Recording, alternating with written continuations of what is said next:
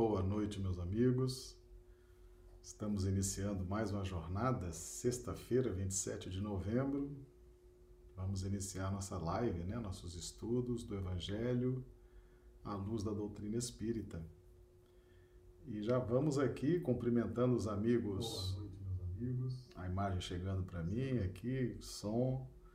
Vamos já cumprimentar aqui os amigos do chat do YouTube, já perguntando como é que estão recebendo aí imagem e som a Josélia Barbosa, de Recife, Pernambuco, a Maria do Socorro Dávila, de Rio Branco, Clodomiro, de Rio Branco, a Ide Moreira, de Ilha Solteira, e os Cibentes, de Rio Branco, a Regina Teixeira, de Rio Branco.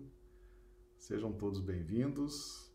Coloque aqui, por gentileza, como é que vocês estão recebendo a imagem e o som.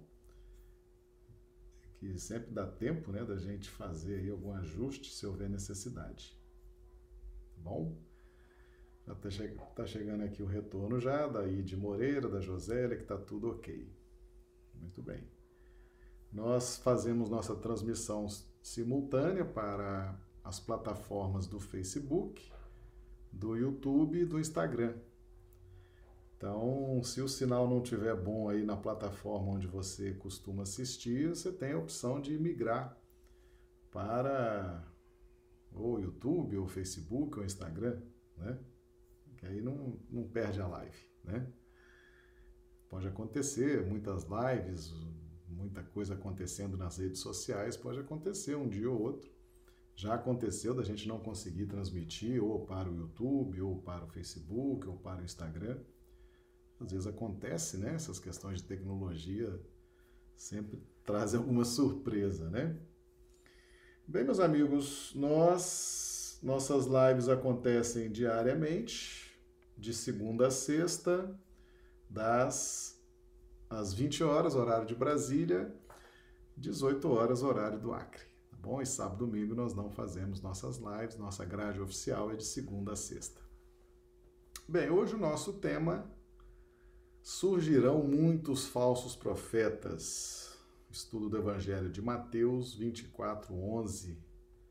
Nós estamos com uma sequência de estudos né, sobre o sermão profético, especificamente o capítulo 24 de Mateus, porque é efetivamente um, um ponto muito relevante no Evangelho e nós estamos aí fazendo já algumas lives sobre o sermão profético. Né?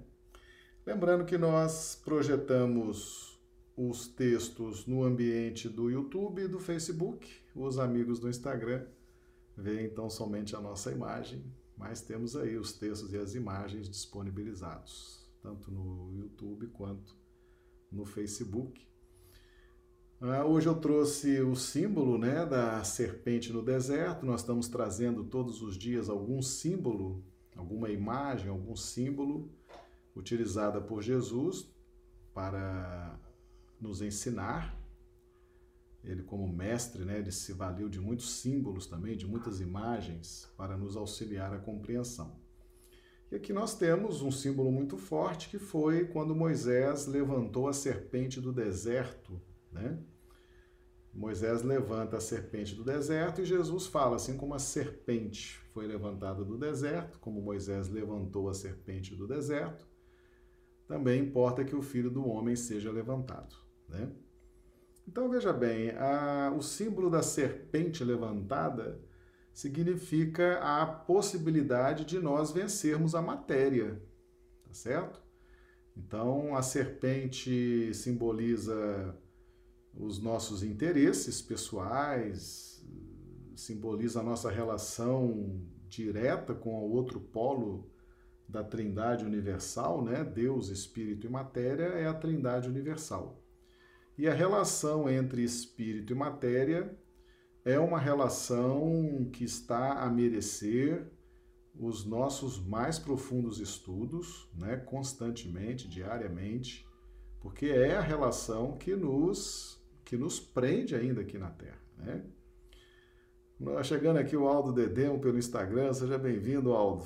Nos acompanha lá da Moca de São Paulo, os amigos do Instagram também chegando, entrando aos poucos. Sejam todos bem-vindos. Então, quando Moisés levanta a serpente do deserto, e a serpente simbolizando aí esse, esse interesse, essa nossa, vamos dizer, esse aprendizado né, na nossa relação com a matéria, afinal de contas, a Trindade Universal, você tem Deus, Espírito e matéria, Deus, o poder absoluto, a onipotência, e dois poderes relativos, né? que é espírito e matéria. A matéria exerce poder sobre o espírito, questão 22a de O Livro dos Espíritos, né? Qual o conceito de matéria? A matéria é o laço que prende o espírito. Então, ela tem sim poder sobre o espírito. Ela tem, se a matéria não for, se a matéria não for administrada por nós, com aquele objetivo que o Livro dos Espíritos traz, né, que é intelectualizar a matéria, se ela não for administrada dessa forma por nós, ela acaba nos dominando, certo? Ela acaba nos dominando. A, a matéria cobra, né? A matéria ela tem o seu poder, não é à toa que ela é um dos vértices da Trindade Universal. Mas quando Moisés levanta a serpente, ele está a dizer a todos que é possível vencer a matéria né? que é possível colocar os nossos ideais, os nossos interesses, as nossas ambições positivas acima dessa relação com a matéria. Né? E vem o Cristo. Eu venci o mundo né, numa projeção bem mais ampla, né, não só na relação com a matéria, mas com a própria relação consigo próprio, com a relação com o próximo, com a relação com os demais, a própria relação com Deus. Então é simbolizada aí pela vitória do Cristo na cruz. Né? Então, o Filho do Homem, o surgimento do Filho do Homem.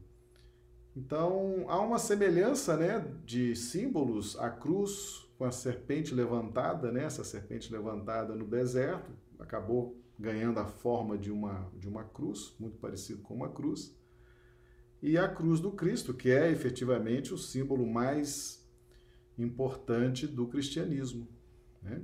que é o Filho do Homem.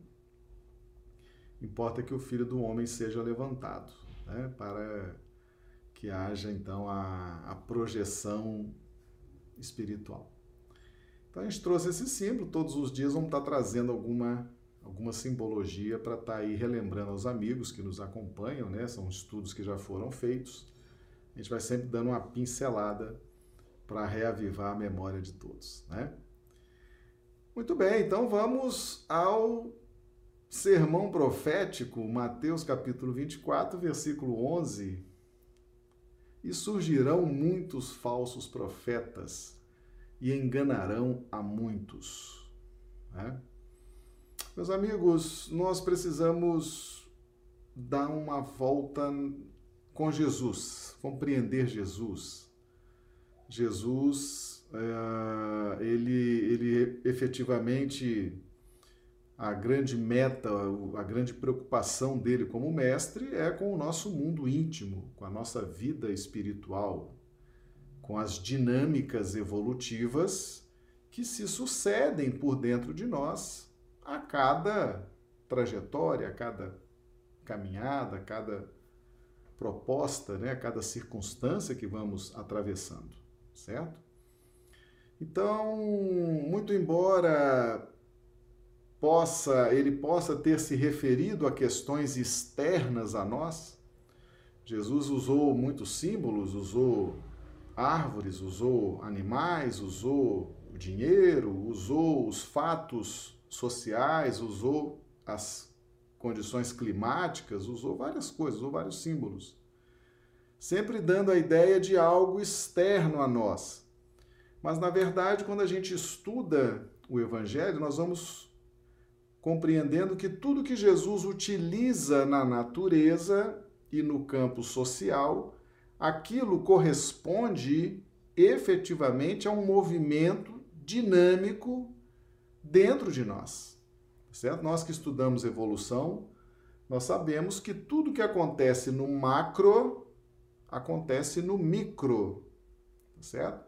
Então Jesus se vale desse contexto do macro, daquilo que está externo a nós, para se referir à dinâmica da nossa evolução espiritual.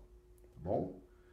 Então, por isso que é importante tirar o espírito da letra, porque Jesus está dizendo a cada um de nós. Jesus sabe que os grandes dramas acontecem na intimidade, na intimidade de cada um de nós, no nosso plano de consciência, no nosso plano do nosso do nosso dia a dia, as lutas que temos, né? Então, toda a fala de Jesus é direcionada para a nossa intimidade espiritual, ok? Isso é uma premissa importante para a gente não achar que Jesus era um filósofo, um sociólogo analisando as questões do mundo. Longe disso, tá certo? Longe disso. Jesus se pega dessas nuances externas né, no mundo para se referir, para nos ensinar dinâmicas da nossa intimidade espiritual. Vamos estar bastante atentos a isso. Nós que somos estudantes do Evangelho, precisamos compreender como que é a didática do mestre, tá bom? Muito bem, nós trouxemos aqui uma referência satélite de Gênesis 3, 6, 7. Vamos ler aqui para já começar a explicar por ela, né? E viu a mulher que aquela árvore era boa para se comer e agradável aos olhos, e a árvore desejável para dar entendimento. Tomou do seu fruto e comeu, e deu também a seu marido, e ele comeu com ela. Então foram abertos os olhos de ambos e conheceram que estavam nus, e cozeram folhas de figueira e fizeram para si aventais. Meus amigos, esse texto de Gênesis, Gênesis 3, né, versículos de 6 a 7, retrata muito bem a, as nossas lutas aqui nesse planeta Terra. Há uma característica muito interessante aqui nesse planeta, tá? porque nós somos detentores de milhares de experiências, milhares de reencarnações. Já temos muito material, muita informação, já temos várias personalidades por dentro de nós que produzem uma síntese. E nós já vimos que o nosso céu íntimo é formado pelos valores morais que temos, né? E esses valores morais, eles derivam dessas reencarnações e da somatória dessas encarnações. Certamente que o valor moral, num sentido amplo da análise desse termo, ele pode compreender valores muito bons, ou valores medianos, ou valores de baixa estatura, mas são valores morais num sentido lato senso, no sentido de resultante dos esforços na evolução. E isso está simbolizado pelo nosso céu, né? O céu. O céu é esse, esse ponto de energias sutis por dentro de nós, que são esses valores morais que, que interagem entre si. Certo? Então Jesus utiliza esse símbolo do céu para mostrar por dentro de nós que o que há melhor, o que há de melhor na formação do nosso universo íntimo é o céu, é onde estão as energias mais sutis e é onde está efetivamente os valores morais que regimentamos ao longo das nossas experiências reencarnatórias. Mas nós, na medida em que vamos buscando sair do estado de saturação pelo contato já milenar com a matéria, né? E quando nós falamos de matéria, não é especificamente a mesa, a cadeira, o computador, é a matéria e os seus sistemas, ok? Os seus sistemas, as suas leis, a sua forma de educar, as sua, suas estruturas, então, na medida em que nós vamos uh, nos perpetuando nessa relação com a matéria, encarnação após encarnação, milênio após milênio, é natural que vá surgindo uma saturação, uma frustração, a dor, e nós precisamos efetivamente saber como sair desses momentos dolorosos, desses momentos de luta do homem velho com o homem novo. Afinal, nós estamos estudando tanto, né? estamos comparecendo às lives, estamos comparecendo às casas espíritas, estamos lendo as obras, estamos nos empenhando, justamente para gerar de nós o Filho do Homem, não é verdade? O Filho do Homem simbolizado, nós estudamos na live tem duas ou três lives, nós estudamos que o símbolo, o Filho do Homem, é esse clarão no céu. Ou seja, é um valor moral já na pauta da renovação, a partir do conhecimento da compreensão da vivência do Evangelho. Então surge no nosso céu íntimo, nos nossos valores morais, o símbolo do Filho do Homem, que é aquele clarão, né? Nós já trouxemos aqui a explicação e estamos trabalhando esse símbolo também. Então, na medida em que o filho do homem começa a despertar, que nós vamos crescendo espiritualmente, vamos nos propondo a crescer, a evoluir, nós vamos enfrentar uma luta com a nossa retaguarda evolutiva, né? Os, os os homens, né? E dormindo os homens da parábola do joio e do trigo, né? E as tribos se lamentarão também do sermão profético. Então Jesus está sempre nos dizendo que as nossas reencarnações passadas, as personalidades que tivemos nas reencarnações passadas, estão vivas dentro de nós. Estão vivas dentro de nós Aquela vida não foi à toa, aquelas encarnações não, não, não passaram em branco. Nós produzimos ali registros, nós produzimos valores morais. Esses valores morais, como eu já disse no início, eles variam. O valor moral, no seu sentido lato senso, ele compreende desde o valor moral menos expressivo e muitas vezes até bem ligado ao contexto materialista, até os valores morais de ordem mais sublime. Né? E surge agora a vontade de crescer, a vontade de sair do exaurimento, né? Não queremos mais o alívio da matéria, porque já descobrimos que a matéria produz alívio, sim, meus amigos, produz. A nossa relação com a matéria é uma relação extremamente interessante, cheia de nuances. É é alívio, a matéria produz um alívio. Os prazeres produzem alívio, as ilusões produzem um alívio mental, ok? Não espiritual, mas mental. Tanto que Chico, Emmanuel, Joana de Ângeles sempre dizem, é, as pessoas evoluem nas ilusões, evoluem na matéria, evoluem nos prazeres, são as suas necessidades, é o seu instinto de conservação. Fizemos uma live ontem aqui sobre instinto de conservação. Mas é preciso compreender também que a capacidade de alívio que a matéria oferece, ela é finita. Você não tem uma fonte inesgotável de alívio na matéria. Não tem. A matéria não foi concebida para proporcionar alívio, principalmente quando o espírito vai ficando muito antigo, né? A gente brinca assim, o espírito muito velho já, de várias encarnações, de muitas experiências. A relação com a matéria e com seus sistemas vai se tornando até árido, né?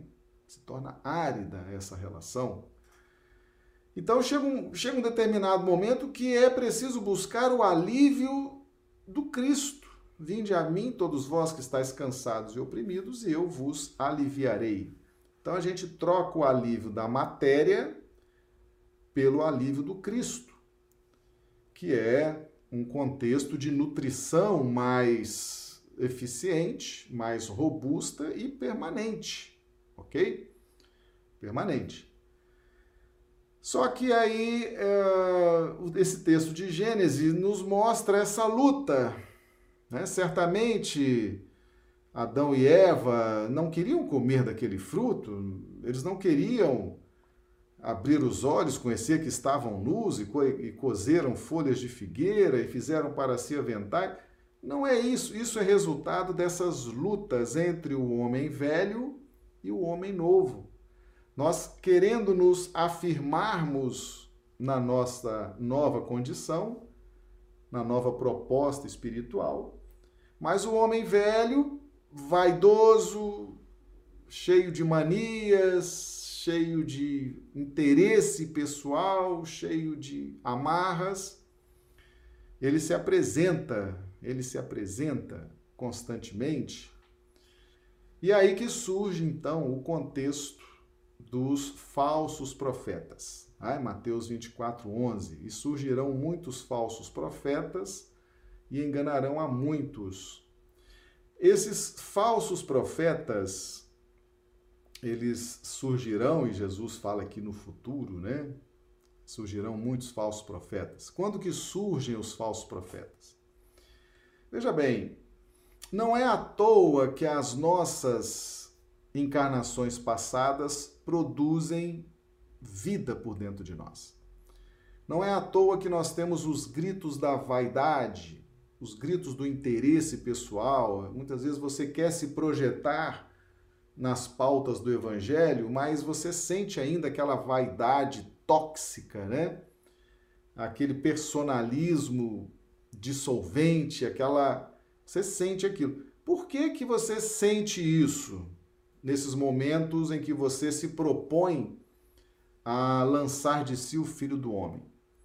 É porque na dinâmica, na dinâmica da vida, e aí nós vamos nos valer aqui do texto de Tiago, né? Tiago 1:12, que é outra referência satélite. Bem-aventurado o homem que sofre a tentação, porque quando for provado, receberá a coroa da vida, aquela que o Senhor tem prometido aos que o amam. Certo? Então, qual a função do falso profeta? O falso profeta, ele está dentro de nós é aquela personalidade, vamos tentar destacar, né? Dentre as várias personalidades que estão por dentro de nós, resultantes das inúmeras reencarnações, o falso profeta representa a, aquelas personalidades muito próximas, muito unidas com o sentimento de justiceiro, né? O justiceiro, ele, ele tem por interesse pessoal, por interesse pessoal, o falso profeta, ele deturpa a ordem, a justiça, a marcha natural dos fatos, dos acontecimentos, tudo por interesse pessoal, né? O falso profeta são aquelas nossas personalidades justiceiras, e que são capazes dos argumentos mais mirabolantes, são capazes das teses, de construir as teses mais mirabolantes para justificar, para justificar o seu poderio, a sua o seu poder ilusório e justificar as suas vaidades tóxicas, né? Justificar todo esse esse contexto e aí então o falso profeta, ele surge, ele surge se opondo ao filho do homem. Tá? Ele se opõe ao filho do homem, esse ser que nós estamos gerando por dentro de nós, mais disposto a evoluir, a crescer, a se desapegar da matéria, a ter menos interesse pessoal nas relações é, as mais diversas mas os falsos profetas, eles deturpam isso, eles trazem em si uh, o interesse pessoal muito arraigado, né? o poder ilusório muito arraigado. Eles trazem, eles trazem por dentro de si isso, né? E aí então, isso nos faz muito mal, isso nos traz conflitos, isso nos traz essa luta que nós estamos vendo aqui em Gênesis 3, 6, 7. Mas por outro lado, na dinâmica divina, se torna importante a presença do falso profeta. Afinal de contas, é muito forte, ou são muito fortes, as personalidades que habitamos em vidas passadas. Ela tem uma voz muito ativa dentro de nós ela tem uma capacidade de, de aparecer, de surgir e de se impor nessa trama justiceira né? para defender o poder ilusório, para defender as suas concupiscências, as suas imperfeições, é capaz de teses mirabolantes. E é nessa hora, e é nessa hora que o falso profeta entra em conflito com o filho do homem que se propõe a ter uma nova caminhada. E é muito positivo isso, como está dizendo Tiago, bem-aventurado o homem que sofre a tentação própria, né? das próprias concupiscências, das próprias personalidades passadas, das próprias imperfeições, por quê? Porque é uma forma de se consolidar, é uma forma de se consolidar os novos projetos virtuosos, tá certo? Então é preciso sim ressignificar as personalidades passadas. E elas não estão ali com essa liberdade de voz e de imposição, elas não estão ali para um papel destruidor da nossa felicidade, não. Elas estão ali para nos provar, para nos tentar, para nos afirmar nessa nova proposta. Nós já falamos aqui, vivemos falando nas nossas lives, né? Todas as vezes que você se propõe a fazer luz na sua intimidade espiritual, vai haver resistência. Nós vimos isso na na história de Zaqueu, né, que ficou registrado no Evangelho, que Zaqueu queria ver Jesus, mas ele era de baixa estatura e tinha uma multidão. Certamente que o texto não estava preocupado com se Zaqueu tinha um metro e meio, um metro e sessenta, um metro e setenta, não nada disso. O registro da baixa estatura e da multidão fala das condições da pouca evolução espiritual de Zaqueu e da multidão de imperfeições que se apresentam, meus amigos, naturalmente quando nós nos lançamos a esse projeto de fazer luz na nossa intimidade. Essa resistência interna, ela é muito benéfica, muito benéfica se nós estivermos na pauta da perseverança. Por quê? porque certamente quando nós damos esse passo, e por isso que é importante estarmos sempre inseridos num contexto né, de casa espírita, de grupo, é muito importante isso, estarmos num trabalho no bem, porque nós vamos precisar, sim, vamos precisar muito do amparo espiritual nessa hora. A hora que o homem velho resiste ao homem novo, você precisa de ter os textos, você precisa de ter o evangelho, você precisa de ter a doutrina espírita, você precisa de ter orientação espiritual para entender a naturalidade daquele processo, reconhecer a existência de vaidades tóxicas, de personalismo. Meus amigos, é muito importante reconhecer isso porque elas são reais. As nossas encarnações passadas trouxeram isso para dentro de nós. O interesse pessoal, o personalismo, as vaidades tóxicas trouxeram isso sim para dentro de nós. E é importante reconhecer que isso existe, isso grita por dentro de nós e se opõem resiste ao Filho do Homem que nós estamos é, gerando a partir do momento em que aderimos ao Evangelho e nos propomos nesse projeto de iluminação pessoal. Então é importante compreender essa dinâmica e como é importante também nessa hora em que o, o, o homem velho está resistindo, né? Como que ele vai resistir? Ele vai te gerar sentimentos, pensamentos, por exemplo, contra o palestrante, contra o livro, contra o mentor espiritual da casa, contra Kardec, contra contra esse projeto maravilhoso que você já abraçou relativo à sua evolução espiritual. Então vai haver essa resistência. E o que é interessante é que essa resistência uh, esse homem velho por dentro de nós, ele, na medida em que ele grita, há um farejador, vamos dizer assim, né? há sempre um espírito obsessor, sempre um adversário da causa, sempre um adversário pessoal, sempre um adversário do Cristo, que está ali pronto para se conectar com essa nossa vibração de resistência, né? E aí ele potencializa essa, essa resistência.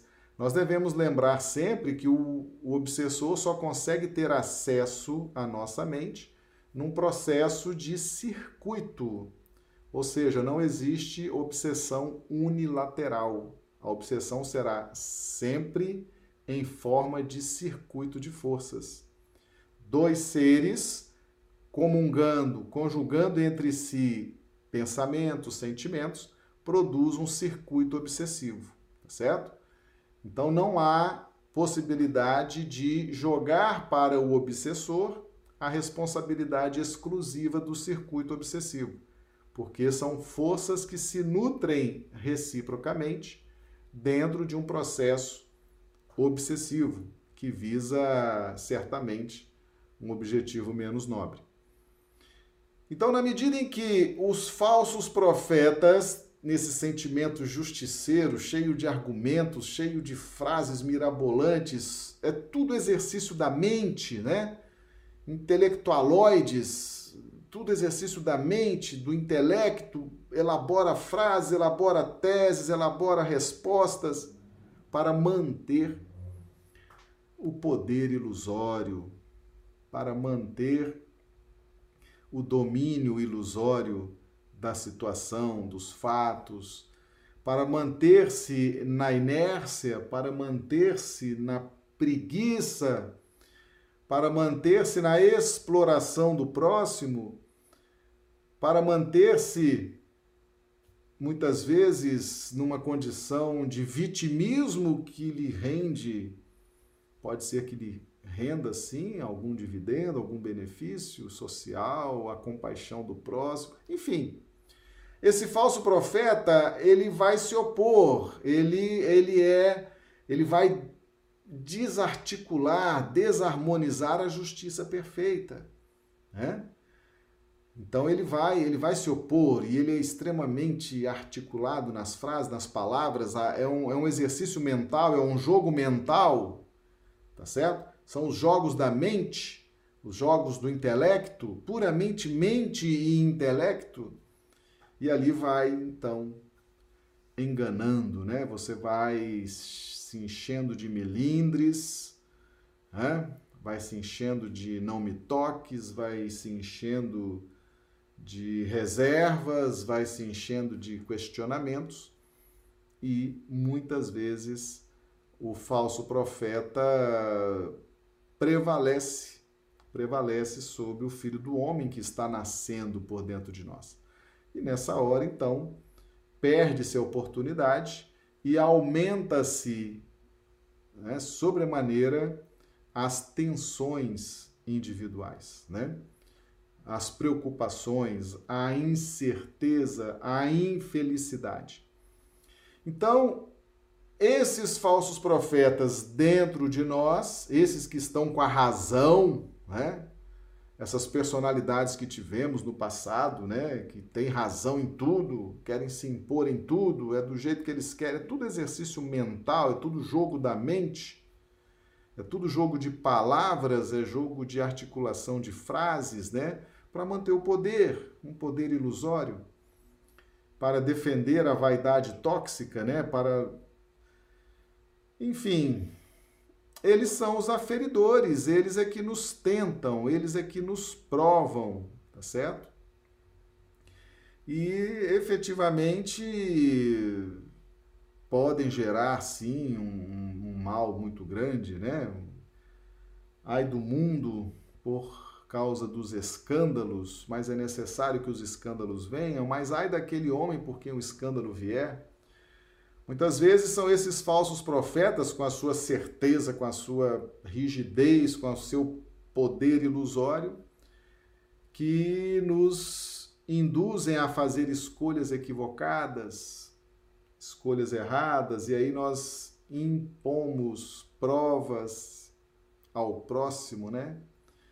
Determinamos muitas vezes expiações que não eram necessárias, provas que não eram necessárias, determinamos ao próximo em razão dessas personalidades que estão por dentro de nós terem essa ampla voz na nossa acústica espiritual, né?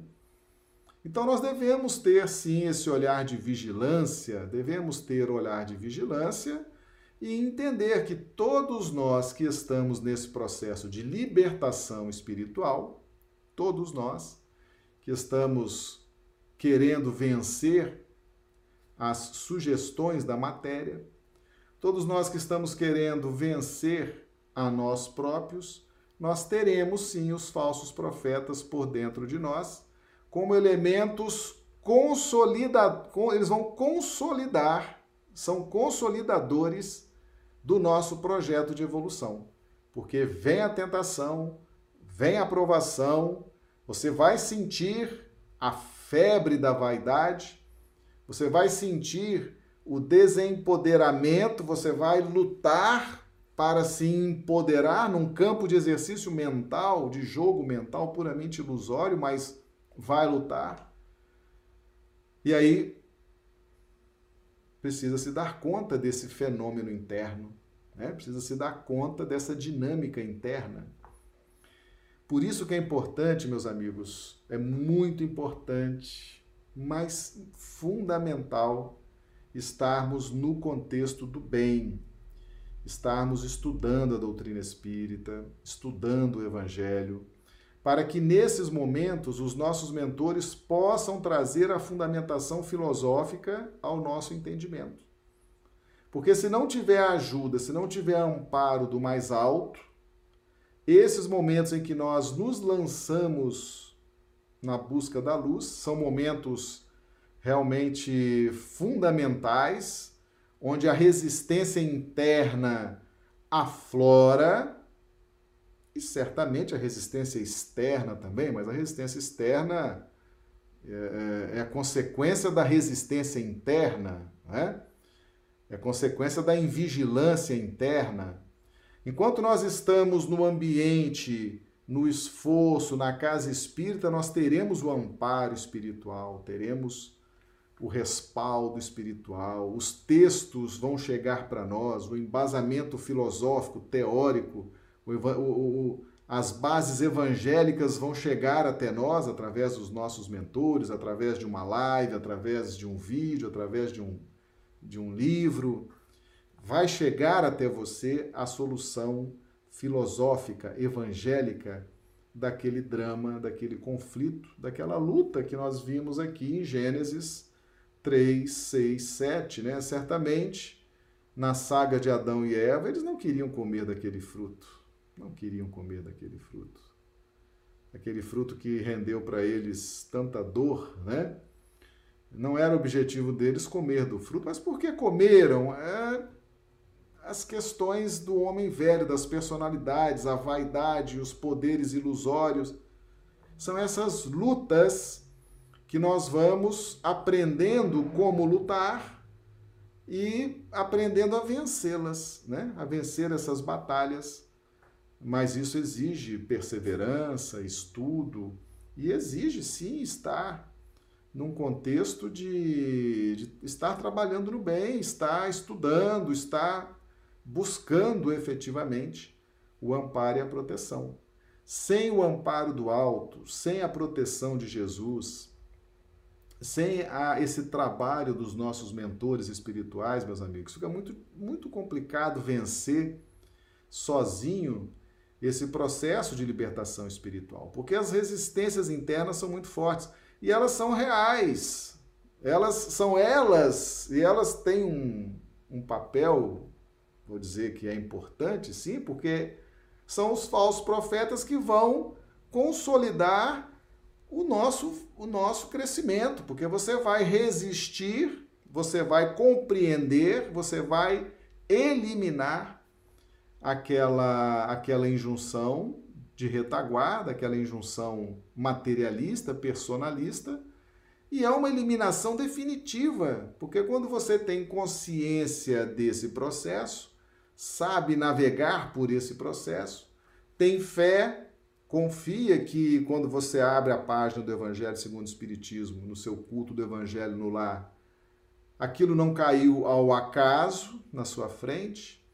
Uma mensagem na casa espírita não veio ao acaso na sua frente. Um vídeo que você abriu e está vendo o vídeo e você se encantou, não foi ao acaso, aquilo foi trazido até você pelo seu mentor espiritual para justamente te fornecer o subsídio filosófico, teórico, para você entender o que está acontecendo com você, ter forças suficientes para superar.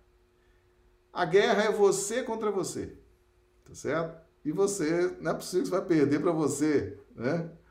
Você que agora já está conhecendo o Evangelho, conhecendo a doutrina espírita, está se iluminando, a chance de êxito do homem agora, esse que está encarnado agora, que está vivendo agora e que está se despertando, a chance de êxito desse homem se torna maior na medida em que ele está inserido num contexto do bem, do estudo, né? É uma guerra de você contra você. O homem velho contra o homem novo. E é o homem velho que vai resistir nós, nós falamos isso ontem, meus amigos. O instinto de conservação nos acompanha durante muito tempo, viu? Ele se opõe, ele se opõe definitivamente à lei de destruição. E quando você lança de si o filho do homem, você está num projeto de destruição, sim. De alguma forma, você está destruindo as, a, a conjectura de vidas passadas, né, que forma esse céu íntimo, você está abalando, você está destruindo, você está transformando.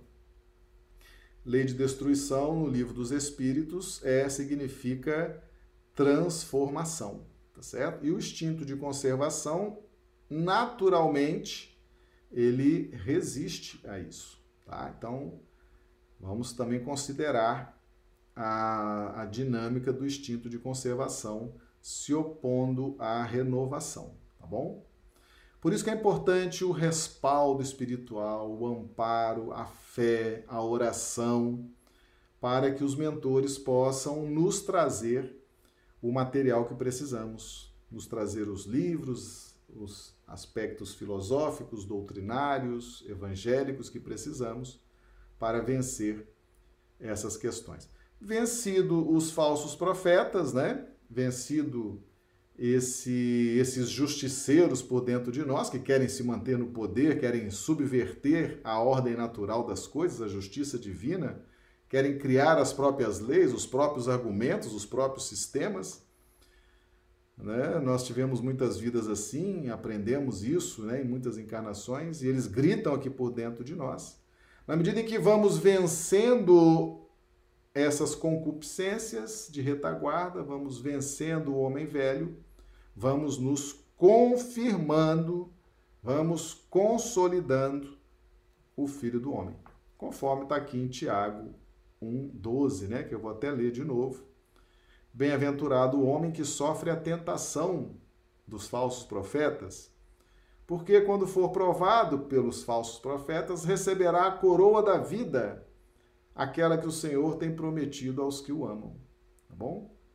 Então vamos ter sabedoria, vamos ter é, cautela e entender que essas dinâmicas por dentro de nós, quando nós nos lançamos aos processos de evolução, elas precisam ser bem compreendidas e nós não podemos nos afastar da prece, da oração e da vigilância. Tá bom? Para a gente ter êxito e vencer o quanto antes essas resistências por dentro de nós. Ok? Meus amigos, essa é a nossa live de hoje.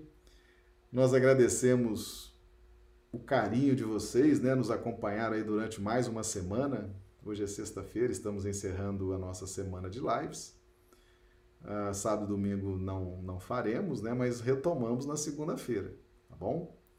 Se você gosta desse, dessa proposta né, do nosso canal, gosta dos estudos, convide seus amigos também para participarem. Né? De repente, se está sendo bom para você, pode ser bom para eles também. Né?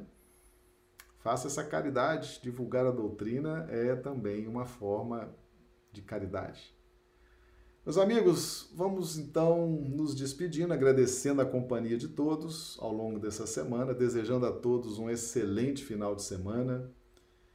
Que hoje, sexta-feira, Jesus abençoe a nossa noite de sexta-feira, nos dê uma noite de sono reparador das nossas energias e estaremos de volta na próxima segunda-feira, se Deus quiser. Muito obrigado.